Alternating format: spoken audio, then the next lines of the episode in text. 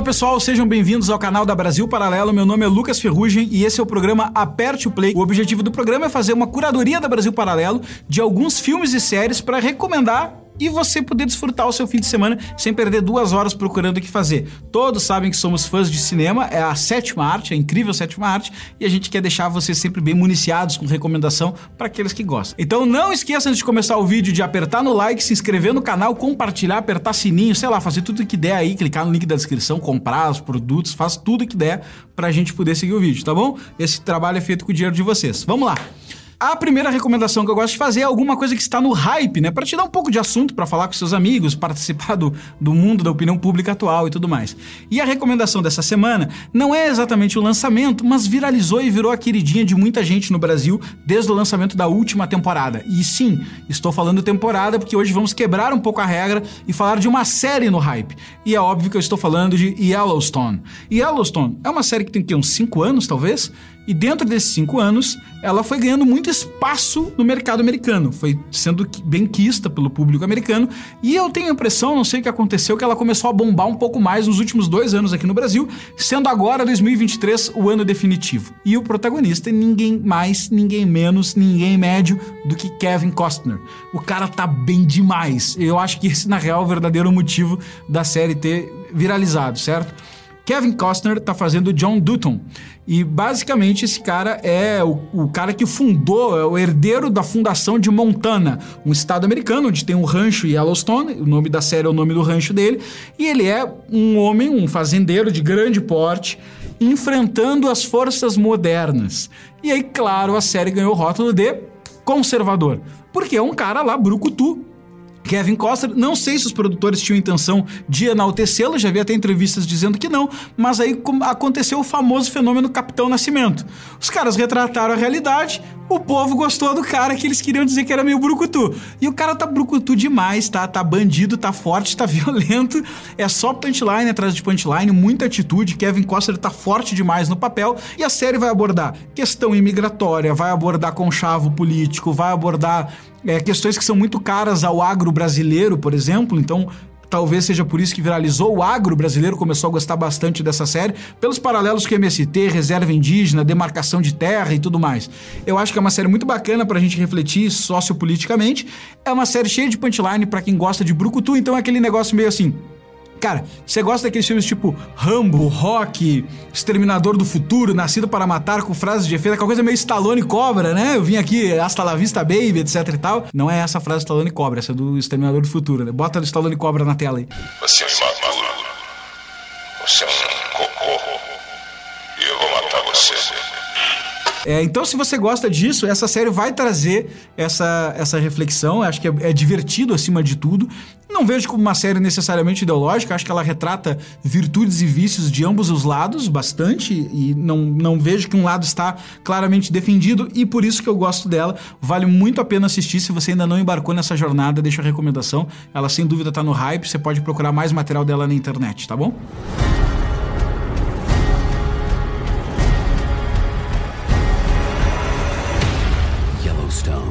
A segunda categoria aqui do programa, como vocês já sabem, é aquela que tenta buscar filmes clássicos ou filmes que foram muito famosos e que talvez você tenha deixado passar ou pode reassisti-lo com um olhar mais maduro. E hoje eu quero recomendar um filme do David Fincher, David Fincher, diretor de Seven, Clube da Luta e outros filmes famosos, que é Garota Exemplar. Cuidado com esse nome, porque tem dois filmes no Brasil com esse nome Garota Exemplar. Então, procura o que é do David Fincher com Ben Affleck. O Ben Affleck é o protagonista do filme e o nome em inglês, se não me engano, é Gone Go, alguma coisa assim. Esse filme conta a seguinte história. Aniversário de casamento da personagem principal. Ela tá lá, é um casal, né? Ben Affleck e a sua esposa, que eu não lembro o nome da atriz agora, mas eles estão lá. E de repente, ela desaparece. Pum! No dia do aniversário de casamento. E começam uma série de investigações e tudo mais, e começam a achar que o Nick, o marido dela, o noivo dela, é o culpado. E você vai naquela história durante uns. Eu não lembro bem, mas uns 20 minutos você vai acompanhando aquela história e vai assim: será que o cara é culpado? Acho que é mesmo, hein? Puta merda, vai desenrolar aqui um filme de, de suspense. Só que o filme faz isso aqui, ó. E muda a perspectiva de que você tá assistindo e fala: Não, você tá vendo uma perspectiva, agora eu vou te contar outra. E aí ele muda a perspectiva e fala: Olha aqui o que aconteceu. E aí você embarca na perspectiva da garota que tá desaparecida, que até então você tava acompanhando a perspectiva do cara que viu o desaparecimento. Daqui a pouco o filme faz de novo. Não, não, não, não, peraí. Vamos voltar aqui que tem uma historinha que tu não sabe. E ele vai construindo diferentes linhas do tempo dentro dessa dinâmica do relacionamento entre os dois, mostrando que, sem alterar os fatos, ou seja, não é que aquela história que você viu até aqui é mentirosa. Não é. Mas adicionando novos fatos aos fatos já conhecidos, a interpretação contextual do que está acontecendo muda. E muda dramaticamente. Muda, às vezes, para o contrário daquilo que você estava acreditando muda a interpretação de quem é culpado, muda a interpretação de quem tá certo quem tá errado, muda a interpretação de quem é do bem e quem é do mal. Porque essa premissa de Olha, esses fatos aqui são verdadeiros, ok. Mas deixa eu te contar um outro conjunto de fatos que também são verdadeiros para ver se você não melhora a sua interpretação. É a essência da busca da verdade. Porque a gente tem essa dificuldade em qualquer pesquisa. Você ouve uma série de fatos parece uma coisa. Daqui a pouco você adiciona outros fatos. Opa, esse aqui continua sendo verdade. Mas levando esses aqui em conta, há atenuantes ou mudanças de interpretação do que aconteceu aqui. E isso vai sendo feito no filme até o final, mudando constantemente a perspectiva e, cara, dando muito pano para discussão e acho que explorando essa questão. É, é um thriller, né? E explorando muita atenção e o suspense dessa questão de toda a história tem diversas versões e às vezes mais importante do que os fatos que nós conhecemos são aqueles que nós não tivemos contato, aqueles fatos que estão omissos e que se tivessem luz mudaria toda a interpretação, além de ter um final demais. Recomendo muito que você assista Garota Exemplar do David Fincher, Gonna Go, e acho que tem disponível aí o editor bota aqui onde estiver disponível na tela, tá bom? You ever hear the expression the simplest answer is often the correct one? Actually, I've never found that to be true. A terceira categoria de filme que eu gosto de falar sempre é aquele filme meio alternativo, desconhecido, que não ficou famoso, mas que eu assisti e gostei bastante. Essa é uma categoria que eu sofro para recomendar, tá? Então peço que vocês tenham é, compaixão e valorizem, porque a quantidade de lixo que tem que assistir para descobrir essas coisas é fogo. E o filme que desse monte de lixo eu achei, eu falei, opa, esse aqui eu acho que a galera vai se divertir, vai gostar, é O Experimento do Aprisionamento de Stanford. Olha só que nome ruim, né? O Experimento de Aprisionamento de Stanford é um filme que conta uma história real, dramatiza uma história real. Que história real é essa? É a história de um estudo da Faculdade de Psicologia de Stanford, realizado em 1971 pelo Dr. Philip Zimbardo. O que, que esse cara fez?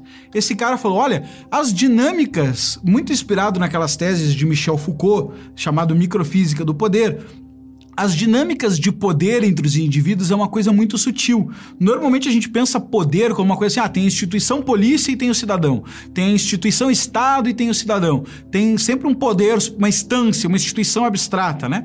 É, Michel Foucault e outros psicólogos que se atentaram a isso, e psiquiatras e cientistas, começam a perceber que o ser humano ele disputa poder nas micro coisas da vida, né? No jeito de falar, no jeito de se portar numa reunião, no jeito de lidar um com o outro, e que existem poderes pequenos também na sociedade. Quem nunca lembra do famoso síndico de prédio que dá uma enchida de saco porque virou síndico? Ou outro fenômeno quando a pessoa é jovem também que reclama muito que é o segurança de balada, né? O cara tá lá, às vezes parece que ele tá topando emprego pela esperança de poder surrar alguém na balada. Então, isso é, digamos, é a microfísica do poder, a instância menor de poder, de relação de poder entre os indivíduos. E qual é o experimento que esse cara vai fazer na universidade? Ele vai pegar alunos que sabem que aquilo é um experimento, ou seja, os caras já estão filtrados e vai criar uma semana, um fim de semana, não lembro bem a data, para pegar um pavilhão da Universidade de Stanford, colocar determinados alunos em celas, as celas são salas, e colocar outros alunos para cuidar. E é uma prisão mais ou menos sem regras. Eu acho que o próprio experimento é interessante, o filme é, é bom para conhecer esse, essa história, de mostrar como pequenas dinâmicas de poder entre os seres humanos, não balizada por virtudes e pessoas virtuosas, podem se desenfrear e levar à catástrofe. Então eu recomendo demais o filme. Acho que ele é muito divertido de pensar que é uma história real. Se fosse só um filme eu ia achar meio louco, mas quem quiser pesquisar a história do estudo, 1971, Philip Zimbardo, na Universidade de Stanford, recomendo realmente que você assista. Embora eu não faça a menor ideia de onde assistir esse filme. Eu comprei na Apple TV, mas acho que o, o, o pessoal pode colocar aí na tela se tiver algum lugar para assistir, tá bom?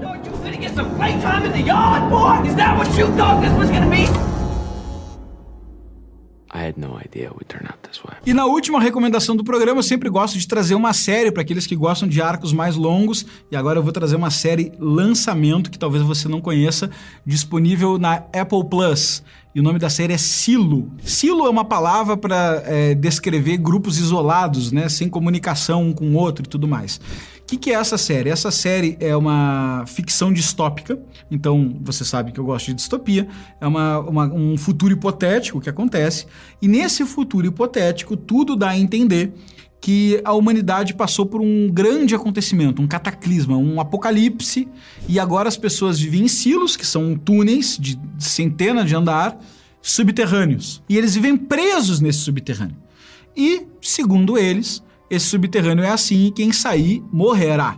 E nesse silo, inclusive, tem uma imagem lá que mostra uma câmera que está filmando lá fora e mostra que a situação no mundo está horrível e que não dá para ir lá para fora. Infelizmente, eles estão presos lá há gerações e, esses, e essas pessoas não, nunca conheceram o mundo externo.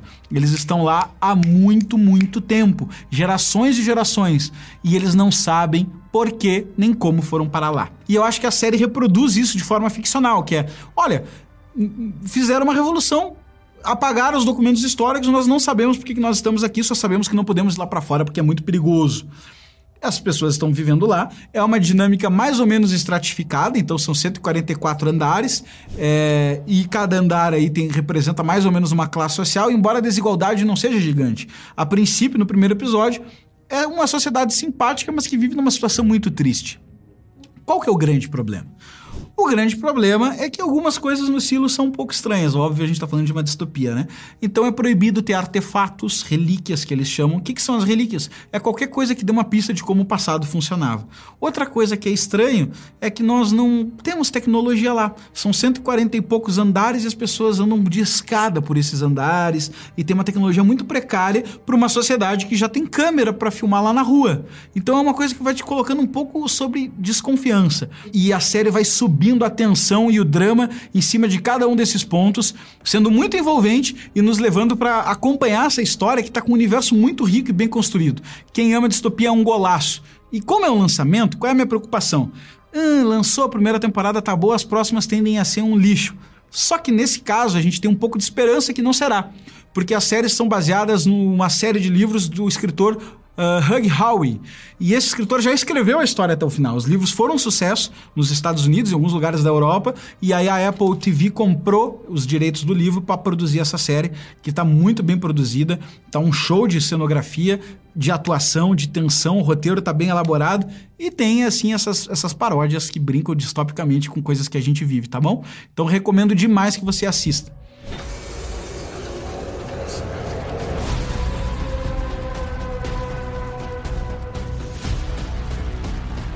Pessoal, essas foram as recomendações dessa semana.